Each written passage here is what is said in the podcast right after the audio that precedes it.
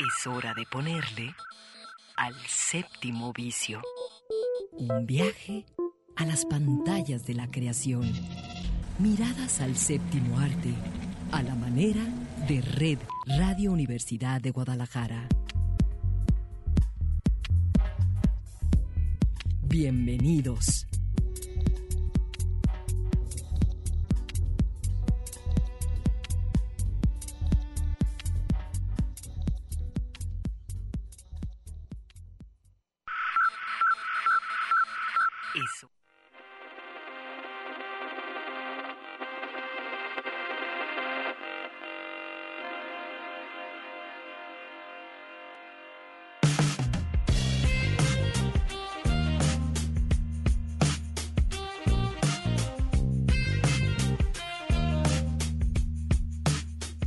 3 de la tarde, los saludamos desde Radio Universidad de Guadalajara.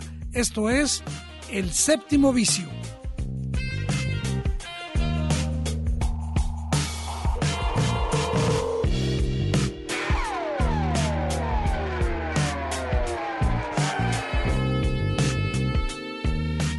Y bueno, pues eh, con el gusto de cada sábado saludando a toda la banda eh, que tiene al cine, a las producciones audiovisuales como su gran vicio.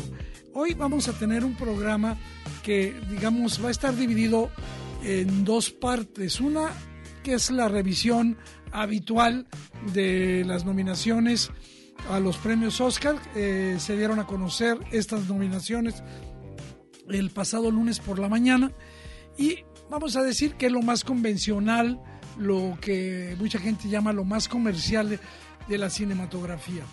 Y en la segunda parte vamos a hablar de cine de calidad que podemos ver sobre todo de manera gratuita en estos tiempos de pandemia. Y bueno, como dicen, el tiempo apremia y vamos a la revisión de lo que serán estas nominaciones a los Oscar 2021.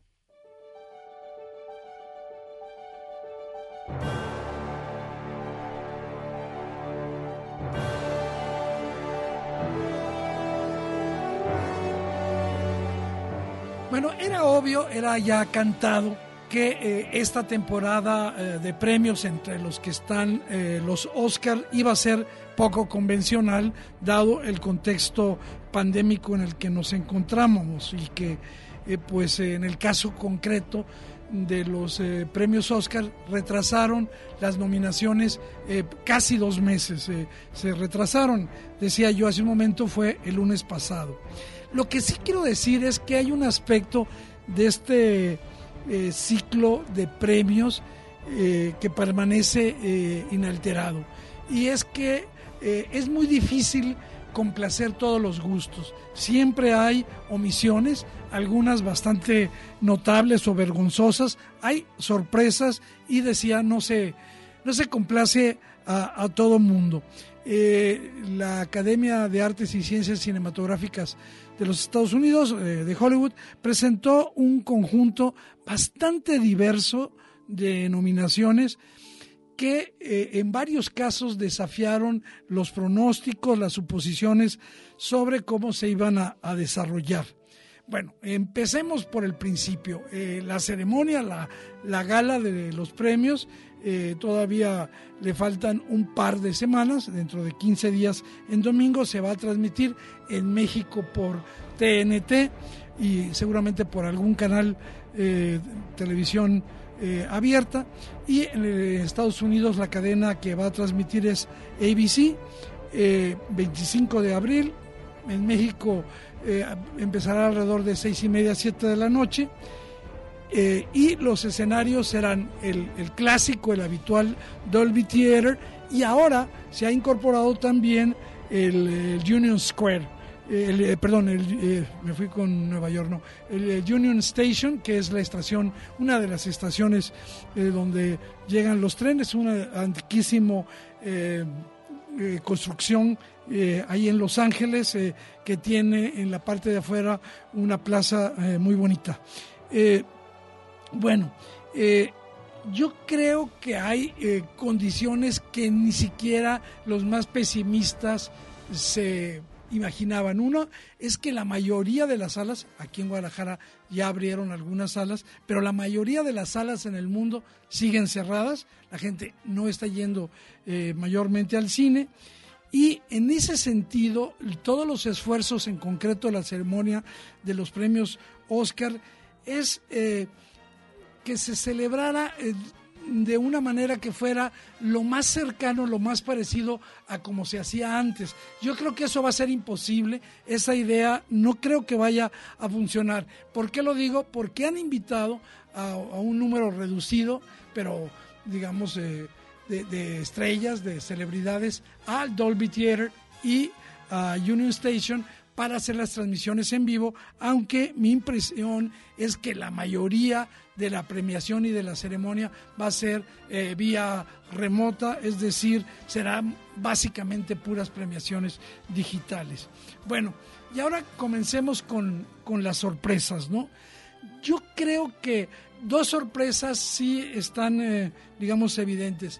Eh, una noche en Miami, esta película de los estudios Amazon y más sorpresa aún, la mamá del blues, la madre del blues, producción de, Netflix, no llegaron a las ocho películas finalistas que están compitiendo como mejor, mejor película. Me parece que, digamos, estarían en iguales condiciones o en mejor eh, que eh, las que fueron nominadas. No nos vamos a meter a discutir, simplemente digo que fue una, una sorpresa.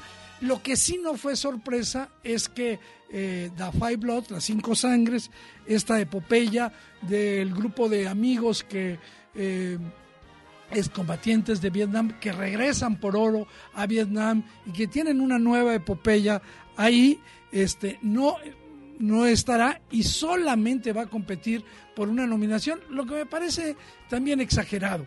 Yo creo que se merecía algunas eh, otras. Eh, eh, va a competir por mejor banda original, bastante buena.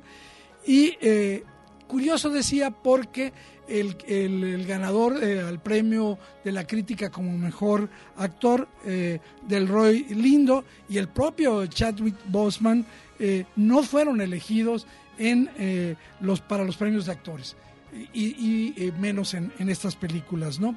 A propósito de Boseman, eh, en los Oscars no tuvo dos, sino una sola nominación, por supuesto, más que merecida por la mamá del blues.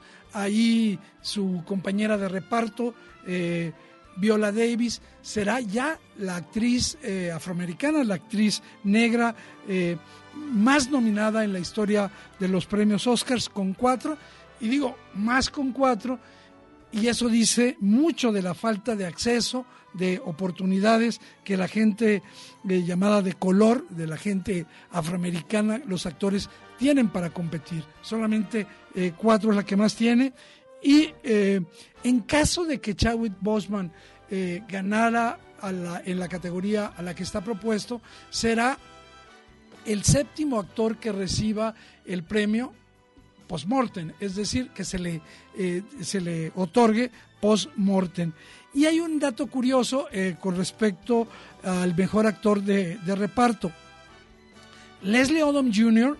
Eh, es el tercer intérprete, intérprete y compositor que está nominado a dos categorías, para mejor actor y compositor en una misma película.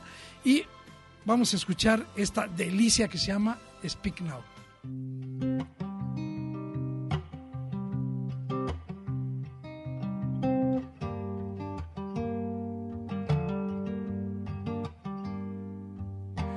Listen, listen, while the storm in your heart is raging. Listen, listen, listen.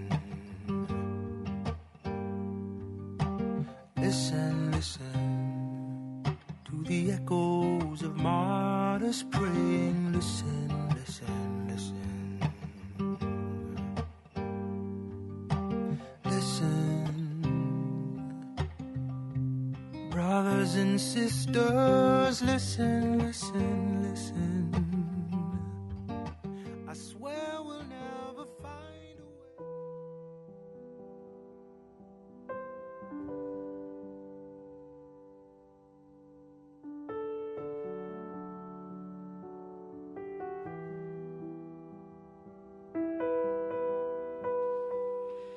Bueno, hablando de las mejores películas, eh, las cuatro películas eh, más destacadas, las que tienen más nominaciones y que están compitiendo para la mejor película, son Man, la película dirigida por David Fincher, que encabeza las nominaciones con 10. Otras dos películas que tienen eh, seis nominaciones y que son las favoritas de la crítica, eh, Tierra de Nómadas o Nomadland de Chloe Chao y eh, Minari del director coreano-estadounidense Lee Isaac Chung. La quinta película de las que están nominadas, solamente, perdón, la cuarta solamente tiene cinco nominaciones. A mí me gustó mucho, se llama Promising Young Woman, Chica Promesa, dirigida por Emerald eh, Fennell. Solamente eh, eh, Nomaland, Tierra de Nómadas y eh, Joven Promesa tienen, están nominadas para las principales categorías que generalmente suelen presagiar eh, el que se les otorgue también a quienes ganan esas categorías el premio a la mejor eh, película. ¿Cuáles son esos? Están nominadas para mejor director, para mejor montaje y para mejor guion. Se dice que el que dirige, el que corta y el que hace el guion, pues al final eso es la película. Y eh, yo agregaría que también tienen una candidata poderosísima, ambas películas para mejor actriz protagónica. En el caso de Nomaland, eh, Frances McDormand y en el caso de Promising Young Woman, la soberbia actuación de Carrie Mulligan. Eh, hablando de, de Nomaland, eh, fíjense que su directora, eh, Chloe Chao, es la primera directora no caucásica, es decir, que no es blanca, que consigue una nominación a Mejor Dirección. También será la primera mujer que ha conseguido cuatro nominaciones para los principales premios en, un año este, y ha conseguido varios de ellos. Y también, eh, como ustedes saben, es la primera vez en la historia de los Oscars que dos mujeres están nominadas para mejor directora, para el premio a la mejor dirección. Tres ya hubiese sido un verdadero milagro.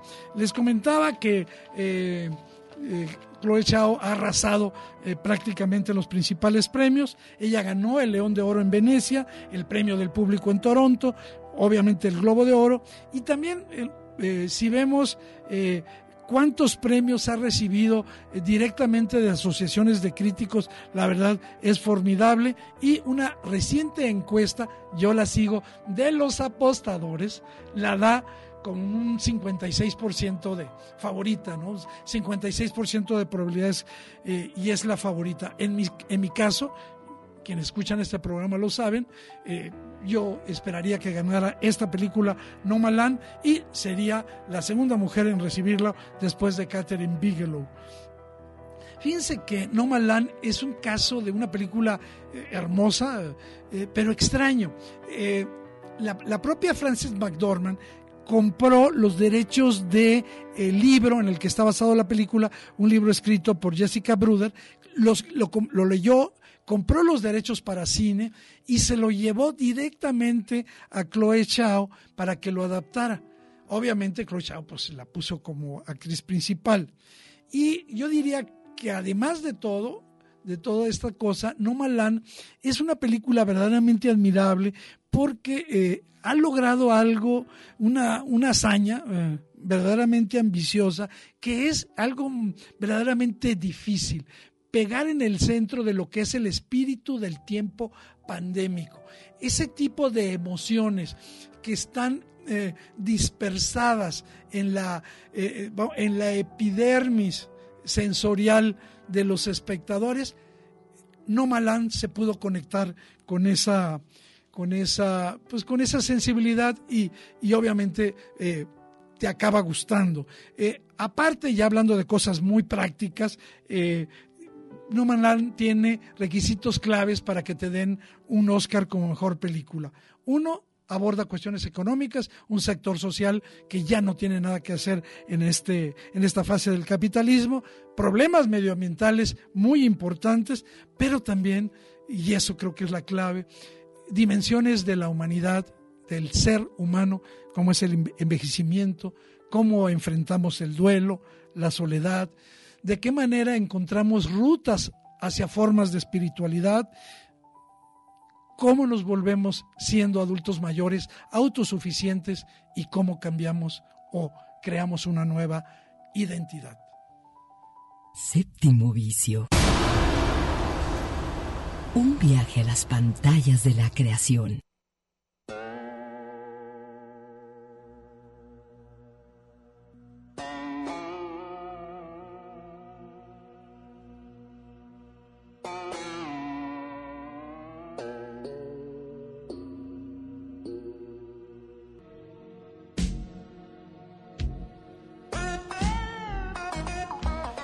Bueno, pero en los Oscars del siglo XXI y de 2021 y del año de la pandemia, bueno, quienes mandan son las plataformas de streaming. Ya no son solamente los grandes estudios. Decían que ahora ya nadie habla de la Metro Golden Mayer, nadie habla de, de Sony Pictures, todo el mundo habla de Amazon, de Apple TV, de Disney, de Netflix. Y bueno, Netflix ya lo sabemos, es la, hermana mayor, obtuvo una cifra verdaderamente sorprendente de nominaciones. 35, 11 más que el año pasado, que ya eran muchas, 24. Pero hay que decir que solo dos nominaciones corresponden a la mejor película. Mank, que tiene 10 nominaciones, y El juicio de los siete de Chicago, no hemos hablado de esta película que es bastante buena, que recibió 6. Ahí solito se llevan 16. ¿sí? Es posible que alguna de estas gane, yo tengo mis dudas. Insisto, ya hablé de que para mí no va a ganar. Sin embargo, un, ya se está hablando de que Mank podría repetir la situación que ocurrió el año pasado con el irlandés. Recordarán ustedes la película El irlandés que fue nominada también para 10 categorías. ¿Saben cuántas se llevó? Ninguna y eso le puede ocurrir a, eh. Sin embargo, yo soy un poquito más eh, optimista. Yo creo que va a ganar diseño de producción. Tiene muchas posibilidades de ganar el de actriz de reparto para Amanda Seyfried, porque ella está compitiendo con Glenn Close. Luego hablaremos del caso Glenn Close. Eh, Olivia Colman, que lo ganó el año pasado, y creo que sería justo porque la actuación de Amanda eh, Seyfried es bastante buena. Eh, justamente hablando de, este premio eh, de actriz de reparto, quiero comentar que mi favorita, sí, por debajo del agua, es la actriz, esta estrella coreana que se llama, perdón por mi coreano, Joon Hu Hunk, que es la abuela en Minari. Y, eh, bueno, el papel que ella hace es formidable, le da un equilibrio, una densidad a la película eh, muy, muy adecuada. En el caso de Minari, también logró que se nominara como, mejor actor al personaje, uno de los personajes principales, al actor Steven Yeun, que es además el primer asiático estadounidense que eh, podría ganar esta, esta categoría.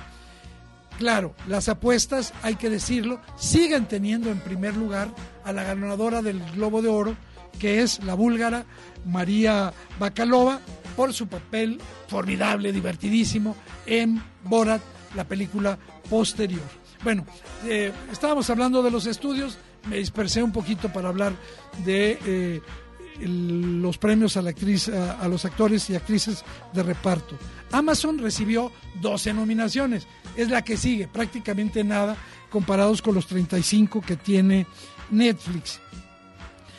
Pero, eh, eh, eh, digamos, tiene una apuesta muy fuerte y muy buena. Hemos comentado aquí esa película, mi querido Gusta, la recomiendo si no la has visto, se llama Son of Metal, Sonido de Metal, la historia de un baterista que queda sordo y cómo, bueno, aparte pues era adicto y cómo él trata de recuperar su lugar en el mundo.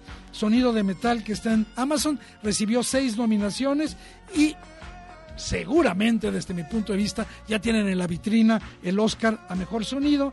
Eh, y también de Amazon es Una Noche en Miami. Una buena película, pero es una película difícil, extraña. Tienes que conocer la situación de la que habla, sin lo cual la película pues eh, pierde y además es eh, es una película sumamente teatral, Una noche en Miami. No es que no la recomiende, simplemente digo que para eh, la competencia pues sí lleva desventajas, ¿no?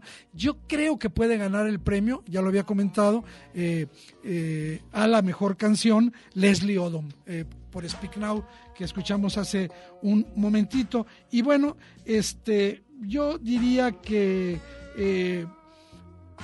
una cosa que podríamos ah, hablar que vale la pena y que se nos ha olvidado es el score, la banda sonora de la película Soul, la de Disney, que es un verdadero prodigio.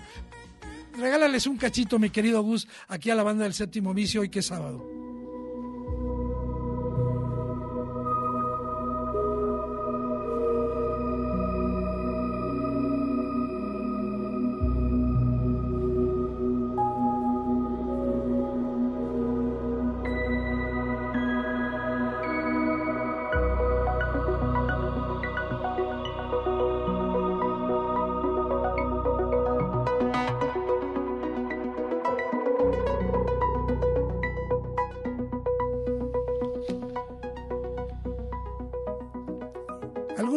Consideran injusto que Soul eh, solo haya eh, eh, recibido este reconocimiento, esta nominación para la mejor animación y para la mejor banda sonora, porque algunos, y yo me incluyo, creemos que hubiese sido pues justo que recibiera una nominación al mejor guion. El guion de Soul es un guion verdaderamente notable. Yo creo que hacía mucho que no veíamos una película tan de animación tan bien hecha, tan, eh, bien pensada, tan bien eh, construida como, eh, como película. Y este, creo que ahí se les fue. el director creativo de, de Pixar, Pete Doctor, ha conseguido con esta película su cuarta eh, nominación a Mejor Película de Animación, premio Oscar que ya ha ganado Pete Doctor, el director de Sol, una de mis películas favoritísimas del año por la música que estamos escuchando, entre otras cosas. Bueno, ¿cómo nos explicamos todo este rollo de los Oscars? ¿Cómo, eh, en principio, eh, diría yo, hay tres fenómenos que están funcionando. Uno, ¿se acuerdan que hubo mucha presión para que se aumentara el número de personas que votaran porque eran puros viejitos, este, eh, blancos los que votaban? Entonces la academia decidió invitar en el año 2020 con derecho a voto, aquí tengo el número, a eh, aquí, 819 artistas y ejecutivos eh, de 68 países. Esta diversidad de países y de edades, obviamente de etnias, que fueron invitados a formar parte de la Academia del 2020, está dando como resultado esta enorme diversidad que a veces puede parecer contradictoria. Este es una primera, un, un primer contexto. Otro contexto que hay que tomarlo en cuenta es la falta de billetes. ¿Por qué? Porque obviamente muchas películas no pudieron ser estrenadas, no pudieron generar el recurso para recuperar la inversión y eso está, eh, ha encendido los focos de alarma en, eh, Hollywood y, eh, quienes han, digamos, ganado la batalla son las, las plataformas. y las plataformas han apostado por la corrección política, por, por hablar de los temas que entre comillas, le interesan en la gente. Pongamos un dato. Este año se ha batido el récord de nueve personas de color nominadas. Eh, eh, Judas y el Mesías Negro marca la primera vez en una película, una, una película que participe en los Oscars, en que el, el equipo de productores, el staff, es totalmente negro. Obviamente los actores todos son negros. en eh, Judas y el Mesías Negro. Y bueno, no quisiera dejar pasar, antes de irnos a nuestro primer corte, decirles a la banda, hay una película que está en Netflix que logró no entrar como mejor película internacional, pero sí compitiendo al mejor documental yo no quisiera que se lo llevara porque tengo mi favorita, pero es una enorme película, maravillosa, tierna. Gócenla, véanla con la familia, con la esposa, que se llama, eh, es chilena, El Agente Topo. Es una película sensacional, está en Netflix y eh, también hay que decir que entró una producción eh, sudafricana británica que está en Netflix, Mi Maestro el Pulpo obviamente le quitó espacio a otras eh, películas gringas estadounidenses muy buenas eh, que también eh, se pueden ver en plataformas en Netflix por ejemplo Dick Johnson is dead. Aquí le hemos comentado ese documental formidable. Bueno lo dejé al último porque fue mala noticia para México. Ya ya no estoy aquí de la película de Fernando Frías no pasó el corte y no está entre las películas nominadas al Oscar a mm, mejor película en lengua no inglesa. Este, pero bueno, pues ahí hay otras, eh, incluyen Better Days, que es de Hong Kong, por primera vez en la historia una película de Túnez, el, el hombre que vendió su piel, tengo no la he visto, eh, y obviamente este, de Francia, dos de nosotros, de Rusia, queridos eh, camaradas, y mi favorita, por supuesto, Drog, eh, Another Round, eh, la película danesa. Bueno, lo dejé al último. Saben que hay una curiosidad de esas, de esas de, diríamos que hasta de mala leche. Es la, la segunda vez en 40 años que la misma actriz es nominada al Oscar para la mejor actriz, pero también para los premios Razzie. ¿Qué son los premios Razzie? Razzie, R-A-Z-Z-I, son los premios a las peores actuaciones del año. Y eso, esa, digamos, esa suerte, por ponerlo, lo tuvo Glenn Close. Glenn Close está nominada para los dos premios, para ser mejor actriz, pero también para ser la peor actriz.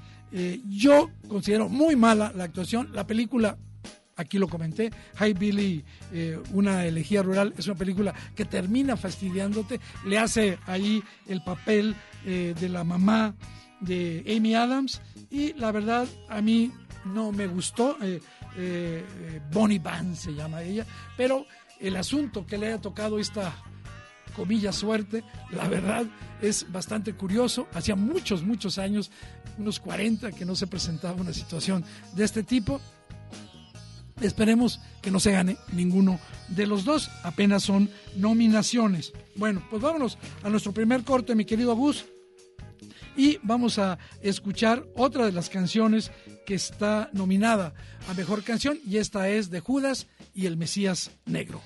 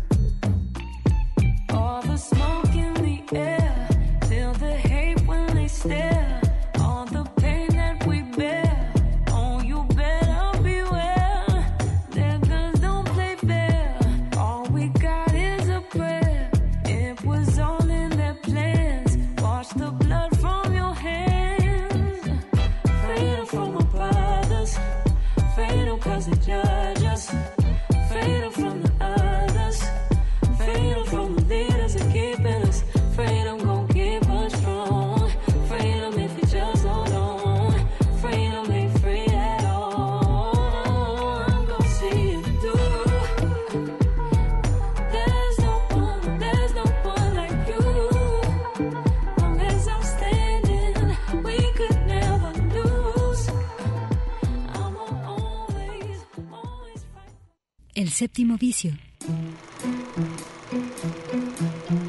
Cine en permanente construcción.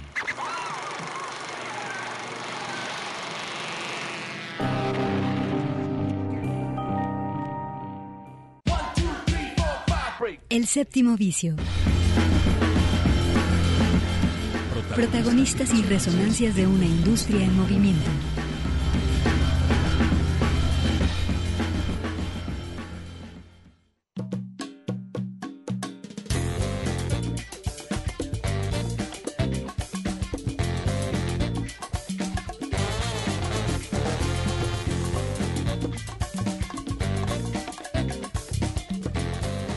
Regresamos al séptimo vicio. Ahora sí, vamos a hablar de, digamos, para paladares exquisitos, para gente que le gusta el buen cine. Eh, pues hay una oferta formidable en estos días y por supuesto la más importante de todas es eh, la programación del Festival Internacional de Cine de la UNAM, de la Universidad Autónoma de México, llamado el FICUNAM.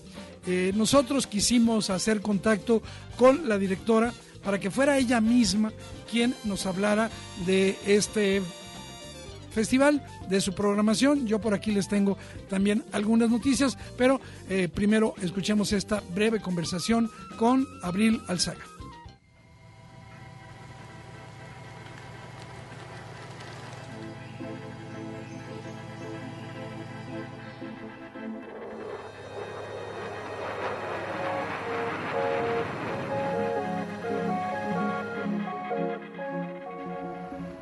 Como sabemos, este año todas las actividades del Festival Internacional de Cine de la UNAM estarán disponibles en línea, las películas, actividades diversas, encuentros con directores, clases magistrales. Cualquier información se puede consultar en el propio sitio de ficunam.unam.mx, ahí lo pueden ver, pero para ampliarnos la visión sobre lo que ofrece este festival, me da mucho gusto platicar con Abril Alzaga, que es la directora de este festival. Abril, ¿cuál es el punto de partida para el diseño de la propuesta que nos hacen cada año en el FICUNAM?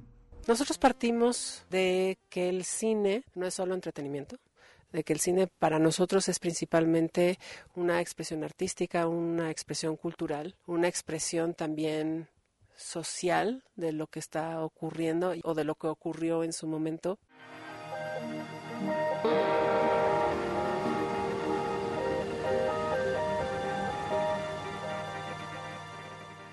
Esta décima primera edición del FICUNAM se inauguró este jueves 18 con la retrospectiva de Tsai Ming Liang, Cuerpos Entregados, una retrospectiva que está disponible en la plataforma de Movie. Es una propuesta muy amplia de más de 100 películas de 36 países. También se van a, llevar encuentros en vivos con cineastas, con las y los directores también, y es muy importante recordarlo, habrá una retrospectiva del artista y activista Marcelo Expósito.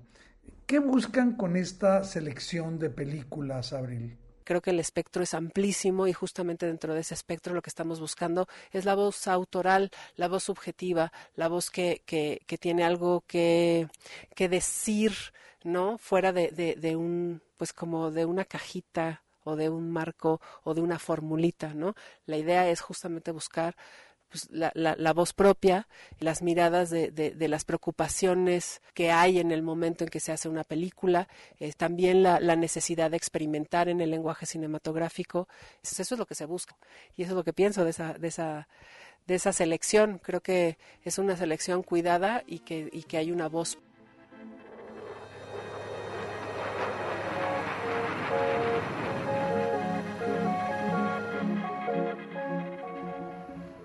es una propuesta provocadora que invita a descolocar la posición habitual de los espectadores que consumen cine y hacerlos reflexionar. Yo creo que sí.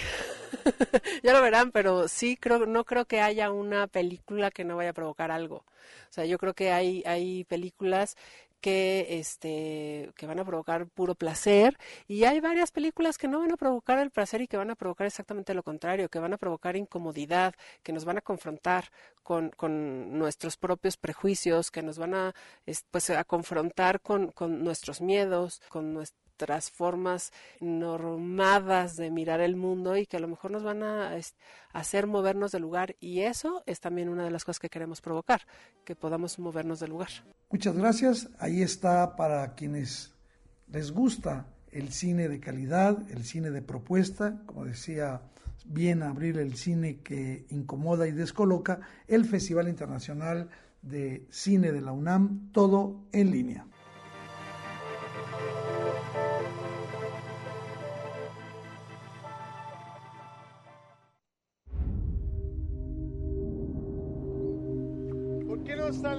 Conversar conmigo.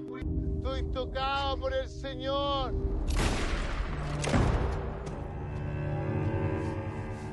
Le pedí al padre García que me acompañara.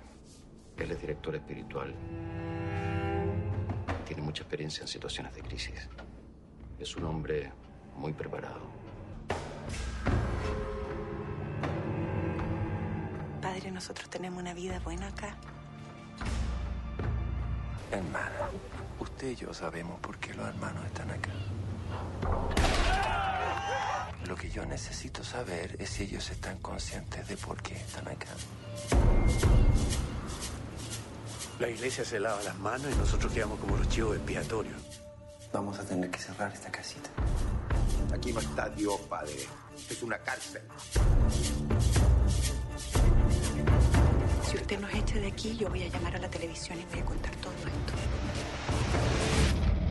¿Ha pensado alguna vez que usted es un delincuente? Y yo sé lo que le estoy diciendo. Yo sé lo que estoy hablando, pues yo soy el rey de la represión. Dios en el cielo nos iba a perdonar a todos.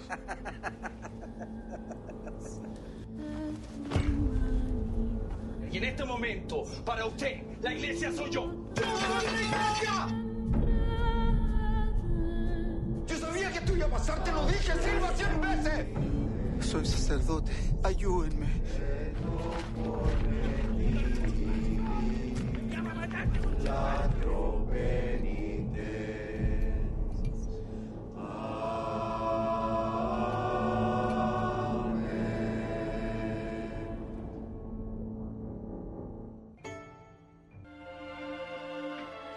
Bueno, pues eh, escuchamos el tráiler de la película El Club.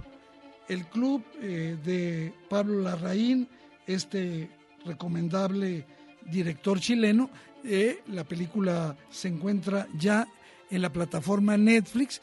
Eh, para quienes no hayan oído hablar de Pablo Larraín, él ha construido una espléndida filmografía en la que yo destacaría Tony Manero, no que está en Netflix y creo que también en Amazon, Neruda, esta excelente, eh, otro biopic de Jackie, la de Jackie Kennedy, así se llama Jackie, y más recientemente una película muy buena, extraordinaria, que se llama Emma.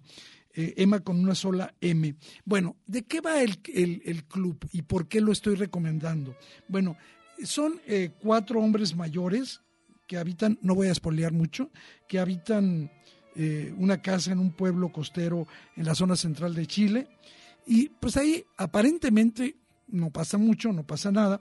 Una monja se va a encargar de que respeten un régimen de vida muy bien definido, sobre todo para aquellos que hayan transgredido las leyes de Dios. Es la hermana Mónica la que se encarga de que se cumplan las reglas, no hay teléfonos móviles, no hay nada de autocomplacencia, te equivocas si tienes castiguito, nada de aventurarse en la ciudad después de las cuatro horas diarias asignadas y así todo se tiene que hacer en grupo. La razón de estas restricciones es la clave de la película.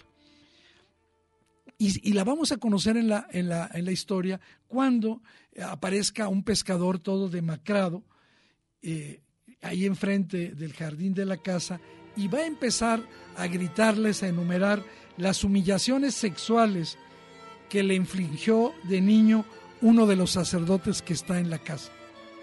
Esta secuencia para mí es fascinante. El pánico que hay en esa casa que va aumentando gradualmente cuando estos hombres de Dios se encuentran literalmente asediados por esta encarnación de sus propios pecados mortales, porque en ese momento nosotros no sabemos quién fue, ¿sí? Entonces eh, es muy padre, ¿no? Este, el guion, por supuesto, no escatima en el cuestionamiento moral de los sacerdotes, pero tampoco los demoniza o los sataniza de, demasiado. En realidad son humanos, hombres ilusos, con defectos, que buscaron refugio de sus pecados eh, y que fueron enviados a esa casa, que luego vamos a ver que no es tan segura. Yo creo que la historia eh, son de esas historias que te, te revelan algo para luego negarlo. Y entonces te van manteniendo en interés, eh, con mucha sutileza te van dando pistas, pero jamás te da todas las claves. Ahí está el club en Netflix, una muy, muy buena eh, propuesta que recomiendo, pero también hay algo de un gran amigo, excelente documentalista, que lo vamos a recomendar y espero que no se sorprendan. Tú sabes que cuando tu mamá y yo nos separamos, para mí lo más importante era estar contigo, ¿no?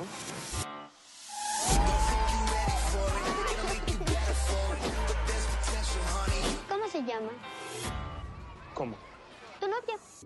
No, no tengo una novia. No te lo estoy diciendo por eso. ¿Y está bonita? Sí. No. ¿Por qué tanto misterio con tu novia? Es que ella tiene un defecto. No me gustan los niños. ¿Sí? No le gustan para nada. Y yo tampoco les gusto a ellos, así que estamos a mano. Esto es una locura. Voy a decirle la verdad. No, si le dices la verdad, se puede poner muy mal. Desde ahora vamos a hacer las cosas como yo diga.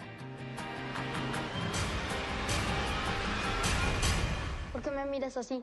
¿No le vas a dar un beso a tu hermana? No nos gustamos nada. Soy dulce. Es muy amarga. Pues tú eres chiquita y molesta.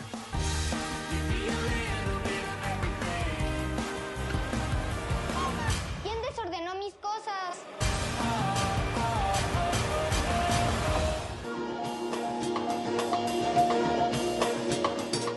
Bueno, eh, este es el debut en eh, la ficción de Roberto Fiesco, eh, un gran documentalista, entre otros, del- de ese soberbio eh, documental llamado Quebranto. Eh, la película a la que me refiero se encuentra en la plataforma Netflix, se llama Sin Hijos, ya escucharon ustedes el, el avance, el tráiler, y, y yo decía que, que no se vayan a sorprender porque cuando decimos comedias románticas siempre pensamos en lo peor del cine mexicano, que ahí está el gran cáncer de un cine sin propuesta, de un cine que se hace de manera demasiado industrial, sin fijarse en los detalles, sin profundidad y que ni siquiera logra la mayor parte de las veces entretenernos, sino que cuenta una y otra y otra vez eh, la misma historia. Pero no, este no es el caso. Esta es una, una película que te logra entretener, que toca temas de, en verdad relevantes para, no solo para las parejas, para cualquier ser humano, que te presenta situaciones cómicas que no son necesariamente forzadas o de televisivas y que logra algo que para mí es el- la gran virtud de esta comedia eh, sin hijos, que te hace creíble, te hace verosímil lo que aparentemente podría ser in- inverosímil. Al final de la película, que dura escasos 90 minutos, vas a decir, oye, qué buen rato, qué bien me la pasé. Te, te- te da una sensación de frescura con estos calorcitos, la recomiendo mucho. Es un excelente debut del productor y, y documentalista eh, mexicano Roberto Fiesco. La película está ambientada en la Ciudad de México, como ya escuchamos, la trama gira en torno a las peripecias amorosas de Fidel, que eh, pues eh, le oculta a, a la novia ideal que tiene una hija de una relación con la que todavía se lleva bien, pero pues ya no, no siguieron de pareja, y le oculta a la hija porque ella le ha confesado en más de una ocasión que detesta a los niños. Y la verdad, no es la primera vez que escucho personas que no les gustan los chamacos. Eso yo creo que va a hacer mucho clic con, eh, con la banda joven. y creo que eso eh, está muy padre. La, la película logra eh, en las parejas de Marina y de Fidel esta, esta empatía, esta compatibilidad, tensión, química. La película se mueve, eh, la historia con, con cierta astucia, con autosuficiencia y creo que nos va despertando esas ideas que tenemos de cuándo es el momento de decir la verdad de, un, de un secreto. Ahí está, Sin Hijos, una cinta amena, no por ello demasiado frívola, que ofrece momentos que, con los que vas a conectar muy bien y sobre todo te vas a entretener. Bueno, vámonos ahora con dos muy buenas propuestas de documentales que hablan de fraudes.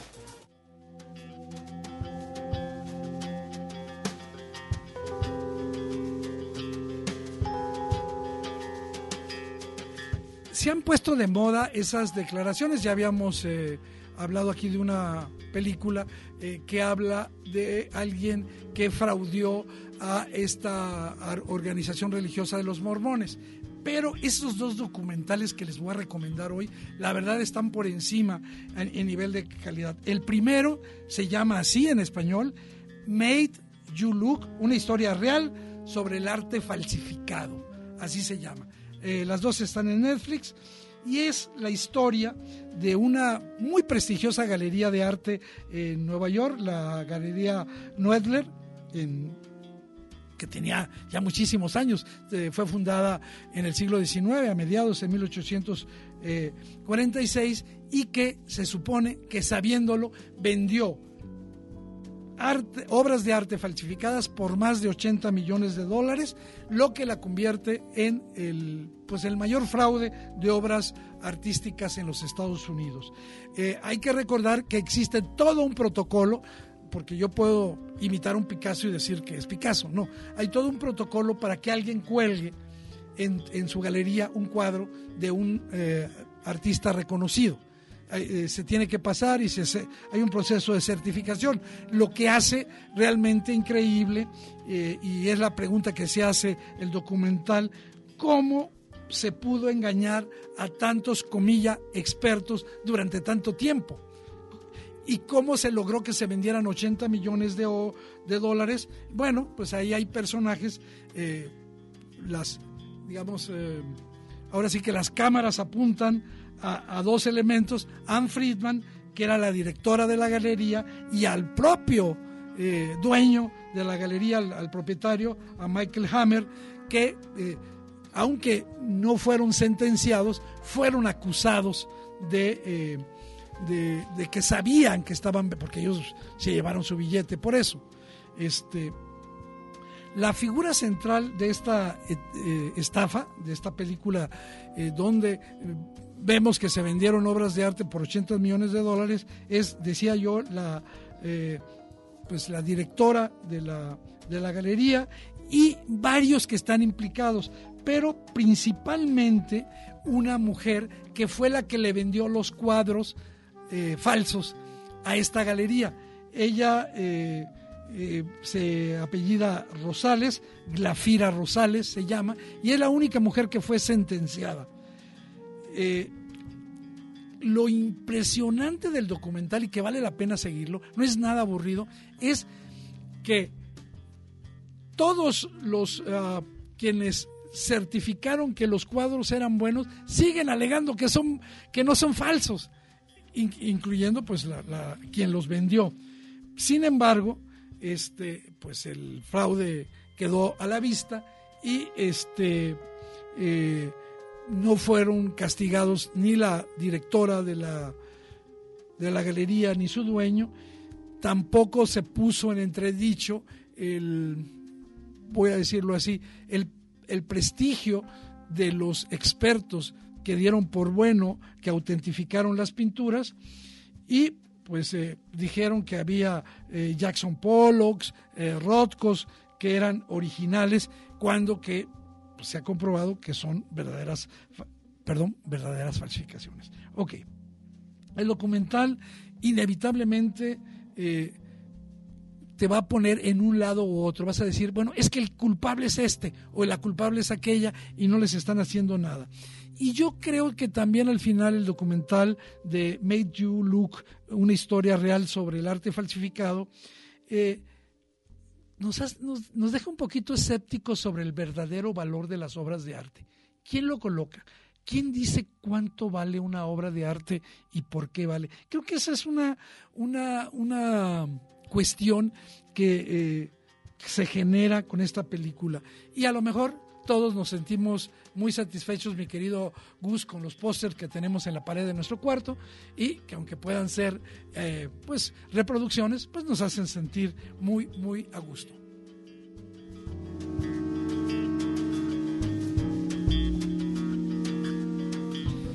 Y rápidamente para cerrar otro, y este tiene que ver, estamos en una emisora universitaria, estamos en, una emisora donde trabajan una gran cantidad de académicos y de maestros, el de la voz, por ejemplo. Y bueno, pues este documental es sobre un fraude académico, sobre un fraude que se, que se gestó dentro de las universidades, de las principales universidades de los Estados Unidos. El documental se llama Operación Varsity Blues. Y bueno, durante muchísimos años se consideró que el sistema universitario educativo de los Estados Unidos era uno de los mejores a nivel mundial, eh, a pesar de ser uno de los más costosos y de los más elitistas. Eh, vamos a decirlo así, solamente el 10% del total de los alumnos de las 146 universidades privadas en los Estados Unidos es de clase media baja todos los demás son de clase alta, nada más para que vean si son elitistas. Bueno, ahí para que tú entres, además de billete, te hacen un, este, un test que se llama Scholastic Aptitude Test, allá se le conoce como SAT. Cuando pasas el SAT con más de mil y tantos puntos, pues eh, puedes tú eh, aspirar, candidatearte para estudiar en cualquier universidad de prestigio. Puedes lograr hasta 1600 puntos. Ya 1200 son muy buenos, son bastante buenos. El examen dura aproximadamente tres horas y media, puedo decirlo porque alguna vez tuve la necesidad de hacerlo. Y bueno, si alguien llega con un examen y tienes más de 1200 puntos, las mejores universidades del país se los pelean para que tengan buenos estudiantes. Digamos, ese es el presupuesto. Sin embargo, hace dos años, en el 2019, este sistema educativo se cimbró por completo porque una investigación del FBI descubrió que se habían vendido, que se habían falsificado. No les voy a contar más, los voy a dejar que se interesen por Operación Varsity Blues. La verdad es interesantísimo. Si eres profesor, si eres profesora, si eres alumno, pues la verdad este, lo que hacen los padres estrellas de Hollywood, por ejemplo, que fueron detenidas y enviadas a prisión por les costó algunas cientos de miles de dólares, a otras decenas de miles de dólares el pagar este fraude. Véanlo, es muy interesante, Operación Varsity Blues en Netflix y también este otro eh, sobre fraudes en el mundo del arte que se llama Made You Look, una historia real sobre el arte falsificado. Y pues para toda la banda, muchas gracias. Gracias a Gustavo que estuvo en el control técnico, en la producción de este programa, y a todos ustedes que nos hacen contacto con nosotros en nuestras redes sociales, en Radio UDG, eh, Facebook, en arroba el 7 vicio, el 7 con número, en Twitter, en Instagram. Ahí estamos con más y todos los días con mucho más información sobre el séptimo vicio. Eduardo Quijano les dice muchas gracias, feliz fin de semana, síganse cuidando.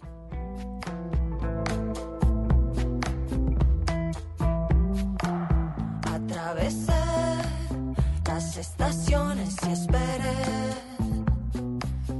el sol en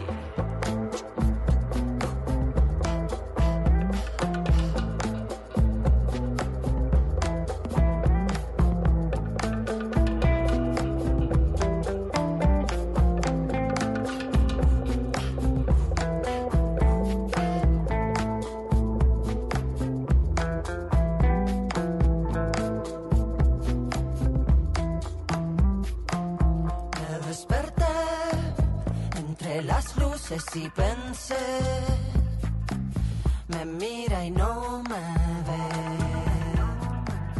Me mira y no me ve. Las historias del cine continuarán el próximo sábado en punto de las 3 de la tarde en el séptimo vicio. Hasta entonces. Producción de Red Radio Universidad de Guadalajara.